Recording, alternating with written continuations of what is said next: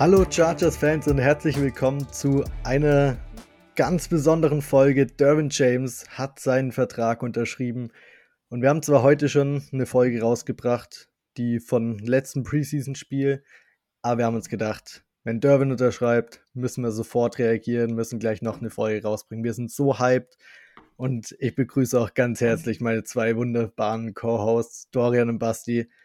Dorian, du hast den Tweet als erster gesehen. Wie hast du reagiert? Wie hyped bist du über die Derwin let's James Let's go, let's fucking go, endlich.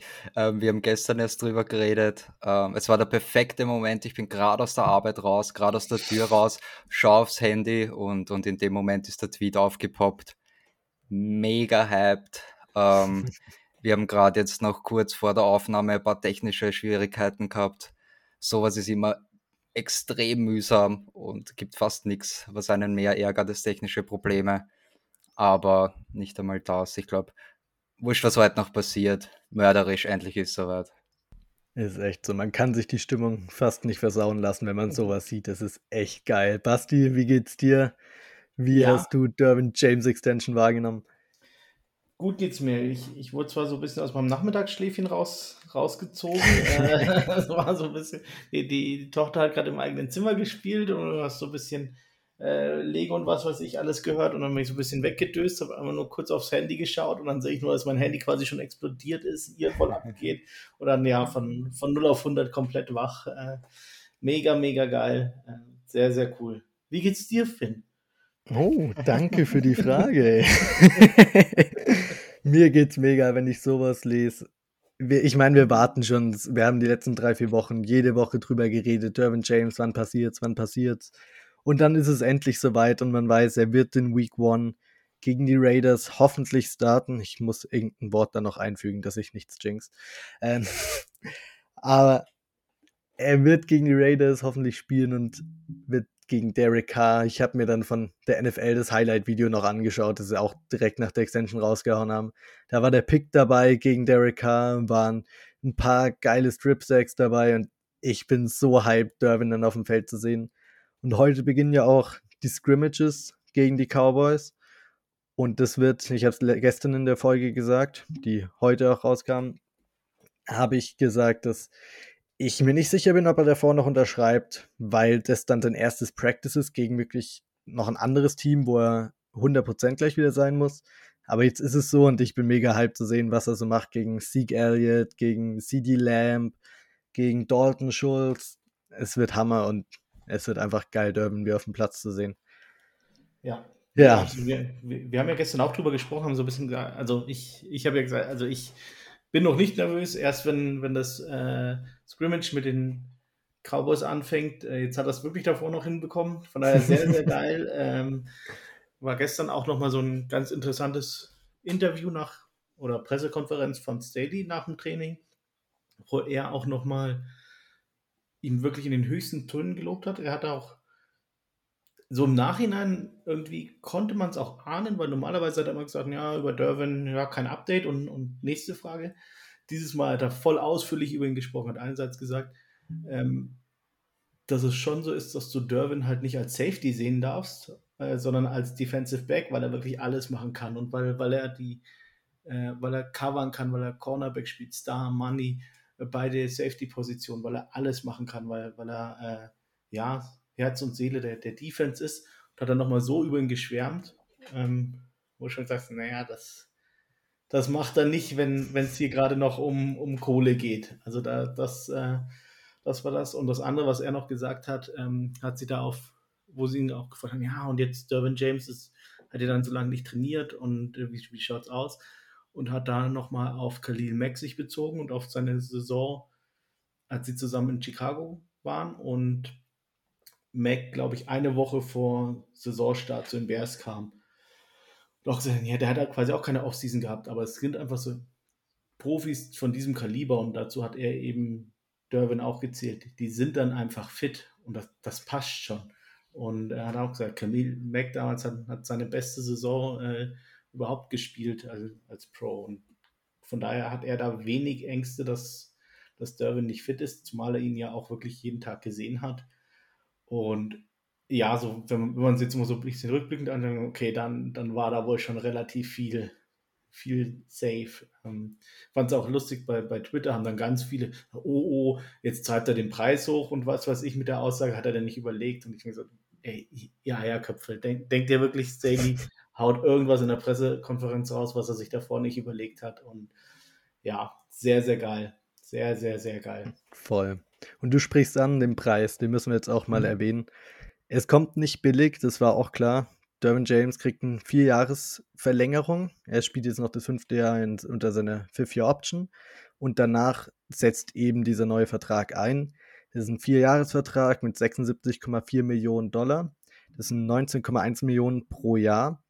Wir haben noch keine genaueren Informationen, wie der Cap-Hit verteilt sein wird. Wir wissen nur, dass er im ersten Jahr 29 Millionen kriegen würde. Das spielt natürlich auf den Signing-Bonus an. Der Cap-Hit wird nicht bei 29 Millionen liegen, garantiert nicht. Aber insgesamt, wie schätzt ihr den Vertrag ein? Erstens, ist es ein Overpay? Ist es genau seine Value? Haben sie einen guten Preis gekriegt? Und wie schätzt ihr das auch ein, wie der Vertrag strukturiert sein wird? Wo der große Cap-Hit liegen wird, ob der eher vorne oder eher hinten verlagert wird? Dorian, du darfst gerne anfangen. Ja, ist äh, fix kein Overpay, ganz klar. Wir haben es ja gewusst und es war ja auch äh, mehr oder weniger absehbar, so die Range ungefähr, was er kriegen wird, so diese 20 Mille pro Jahr. Ähm, und ich lese halt auch relativ oft auf Twitter so, man zahlt nicht 20 Millionen ähm, für einen Safety, das ist schlechtes Roster-Building. Ähm, ja, wenn, wenn den Safety, weiß nicht, schon mal Adams ist oder so, aber mhm. so wie der ba ja, ja, so wie, wie du gesagt hast, Basti, ähm, und so sieht Staley auch und wir halt auch. Ähm, er ist halt nicht nur ein Safety, einfach wegen seinem Skillset, weil er so viel mehr kann. Ähm, von dem her der, der, Preis passt und ich glaube von der Strukturierung, also die wissen schon, was sie machen. Ähm, Tom Telesco und Staley, ähm, gutes Front Office. Und ich kann mir schon vorstellen, dass es eher frontloaded ist, also dass er die ersten Jahre mehr bekommt und dann hinten raus weniger oder halt weniger auf den Cap-Hit schlagt, würde auch meiner Meinung nach insofern Sinn machen, weil ja Herbert jetzt noch im Rookie-Jahr ist. Und der dann halt auch ähm, jetzt bald einmal, also bald einmal, auch eine, eine Extension kriegen wird und ja, die wird dann erstmal richtig teuer. die wird teuer. Ich glaub, ja. Willst du erst, Basti, oder soll ich? Nee, mach du bitte. Ich bin nämlich nicht ganz deiner Meinung, Dorian. Ich glaube nämlich eher tatsächlich, dass der Cap-Hit in den ersten zwei Jahren noch nicht so hoch sein wird, weil man eben dieses Fenster sieht, in dem Justin Herbert noch nicht seinen großen Vertrag gekriegt hat. Und selbst wenn er ihn nächstes Jahr kriegt, wird es auch nicht so sein, dass er im ersten Jahr einen, gro einen großen Cap-Hit hat, sondern dass der auch weiter nach hinten verlagert sein wird. Und von daher sehe ich es eher so, dass das Front Office wirklich dieses Win-Now-Window sieht, diese zwei, vielleicht drei Jahre, in dem man noch den Rookie-Deal hat von dem Quarterback, was unfassbar viel Value hat in der NFL. Und dass man da dann auch versucht, mit einem Dervin James auch einen niedrigen Capit zu haben, um vielleicht nächstes Jahr nochmal den einen oder anderen Veteran reinbringen kann, um das Team nochmal stärker zu machen, falls es nicht ganz gereicht haben sollte oder selbst wenn es gereicht haben sollte, einfach um nochmal das Team eine Stufe besser zu machen. Basti, jetzt sagst du, was denkst du? Eher frontloaded, backloaded? Ähm, ich glaube, kann mir beides vor, also eine Mischung vorstellen. Ich glaube, dass Capit im ersten Jahr nicht so groß sein wird, weil nächstes Jahr äh, Bowser einen richtig heftigen Capit hat, Mac hat einen richtig heftigen Capit, ähm, Keenan hat einen sehr, sehr großen Capit. Deswegen kann ich mir schon vorstellen, dass die Jahre 2 und 3 ziemlich aufgeblasen sind bei, bei Derwin. Und dass dann quasi, wenn, wenn der große Capit von Herbert kommt, dass äh, sie noch Derwin ein Jahr auf einem relativ günstigen Deal haben. So kann ich es mir vorstellen. Aber ja, geil, jetzt haben wir alle Varianten durch. Ich ja. sag frontloaded, Finn backloaded und du sagst in der Mitte. Nice. Ja, genau, so, haben, haben wir doch recht. Egal, was rauskommt, wir, wir hatten recht. Blitz, Blitztalk wusste es zuerst. Ja. Es ist klar. Und ich meine, was wir auch noch ansprechen müssen, es sind 42 Millionen guaranteed von diesen 76,4. Mhm. Das ist eine unfassbare Menge. Gerade bei einem Safety sieht man es nicht so oft, dass über 50 Prozent garantiert sind. Spricht auch da, spielt darauf hin, dass ein Brandon Staley langfristig mit ihm plant. Der hat nicht vor, nach zwei, drei Jahren das Out im Contract zu suchen, um ihn zu cutten. Der geht davon aus, der ist fünf Jahre hier, das ist mein bester Spieler auf dem Feld, zumindest in der Defense. Und den will ich für längere Zeit hier haben. Deshalb ist es einfach, es macht zu viel Sinn und der Vertrag sieht echt gut aus. Ich habe eher mit 20 Millionen fast gerechnet, die hat er jetzt nicht ganz geknackt. Da hat man schon einen berechtigten Deal gemacht, weil es war klar, dass man nicht billig wegkommt beim besten Safety der Liga.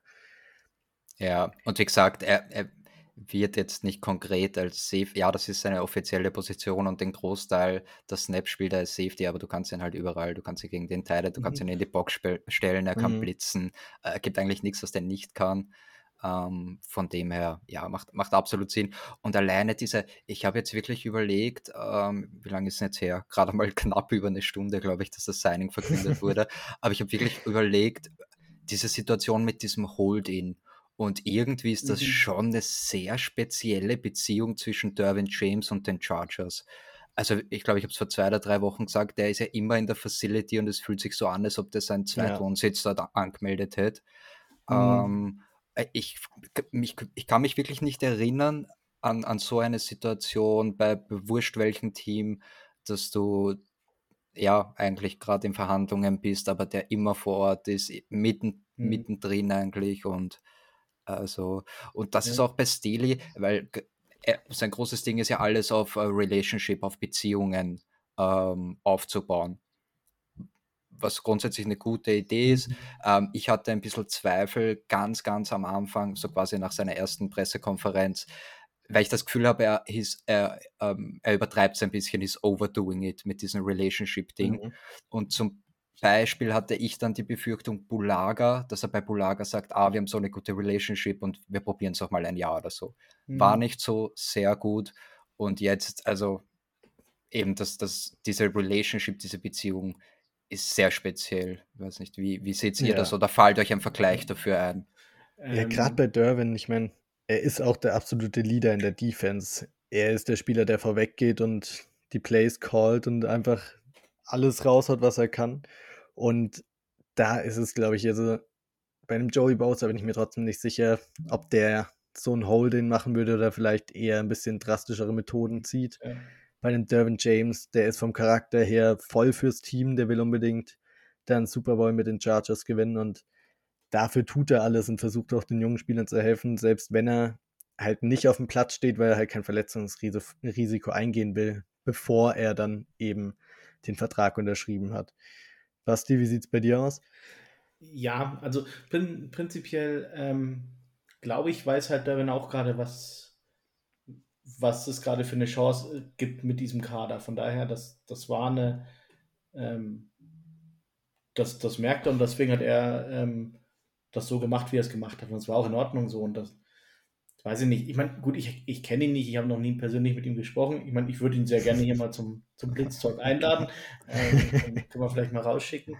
Ähm, aber er war für mich auch nie so vom, oder kam für mich nie so rüber als der Typ, der, der da irgendwie komplett aussitzen würde und äh, das komplett eskalieren lassen würde, wie vielleicht ein Melvin Gordon, der das ja schon etwas drastischer gemacht hat. Ähm, Melvin Ingram hatte eine ähnliche Situation. Ja, stimmt. Äh, stimmt, ja. Der war aber, gut, zum, zum einen war es bei ihm schneller gelöst, weil da ging es quasi nur noch darum, dass sein, Letz-, er war in seinem letzten Vertragsjahr und da war die, das komplette Gehalt war äh, war optional und er, ja. er hat es dann garantiert bekommen und das war innerhalb genau. von drei, vier Tagen ja, war, war, durch. War aber ja, schon eigentlich, kann, kann, man nicht wirklich vergleichen, weil schon ja. Ganz andere Situation. Und ich glaube, er hat auch damals, also er war dort, er war beim Practice, mhm. kann ich mich erinnern, aber ich glaube, er hat auch bei den Walkthroughs nicht so, mehr so Coach genau. gemacht und ja, voll. Genau. Er, war komplett quasi in, in Straßenkleidung, ja.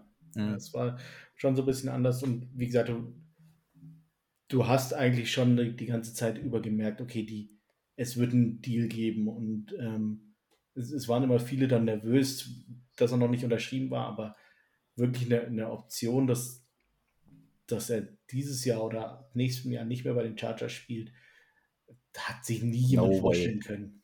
Jetzt niemals ja. gegeben und das, das no wussten way. alle.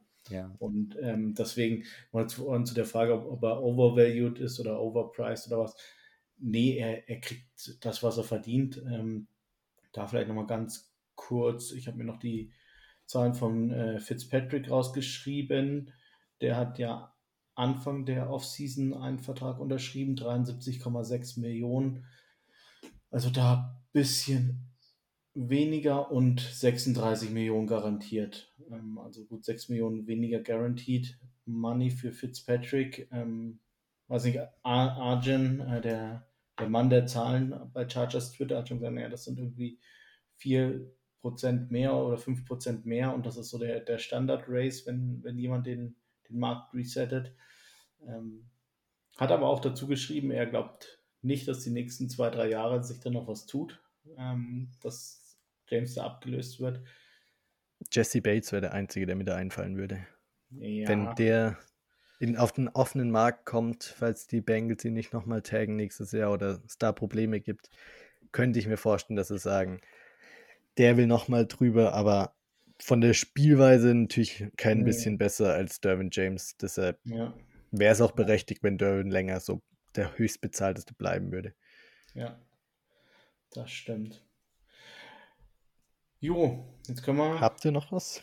Können wir die Saison starten, oder? Können wir Super Bowl Let's go. Das Team ist ready. Die Raiders sollen sich warm anziehen. Sehr schön. Cool. Habt ihr noch letzte Gedanken? Irgendwas noch zu Durbin? Wenn dann bis zur nächsten Woche, bis zur nächsten Folge die genaueren Vertragsdaten da sind, können wir ja auch nochmal auf jeden Fall drüber sprechen, wie es mit den Capits ausschaut, wer recht gehabt hat. Und bis dahin, wir wollen es heute ja. kurz halten, weil es einfach eine Emergency-Folge war. Derwin James, wir sind hyped. Wir hoffen, ihr seid auch hyped. Vergesst nicht die letzte Folge, die am gleichen Tag rauskommt, auch noch anzuhören über Preseason Week 1. Da geht es unter anderem um Derwins Backups und das restliche Team, wer sich in der Preseason gut geschlagen hat, wer in der nächsten Preseason wichtig wird.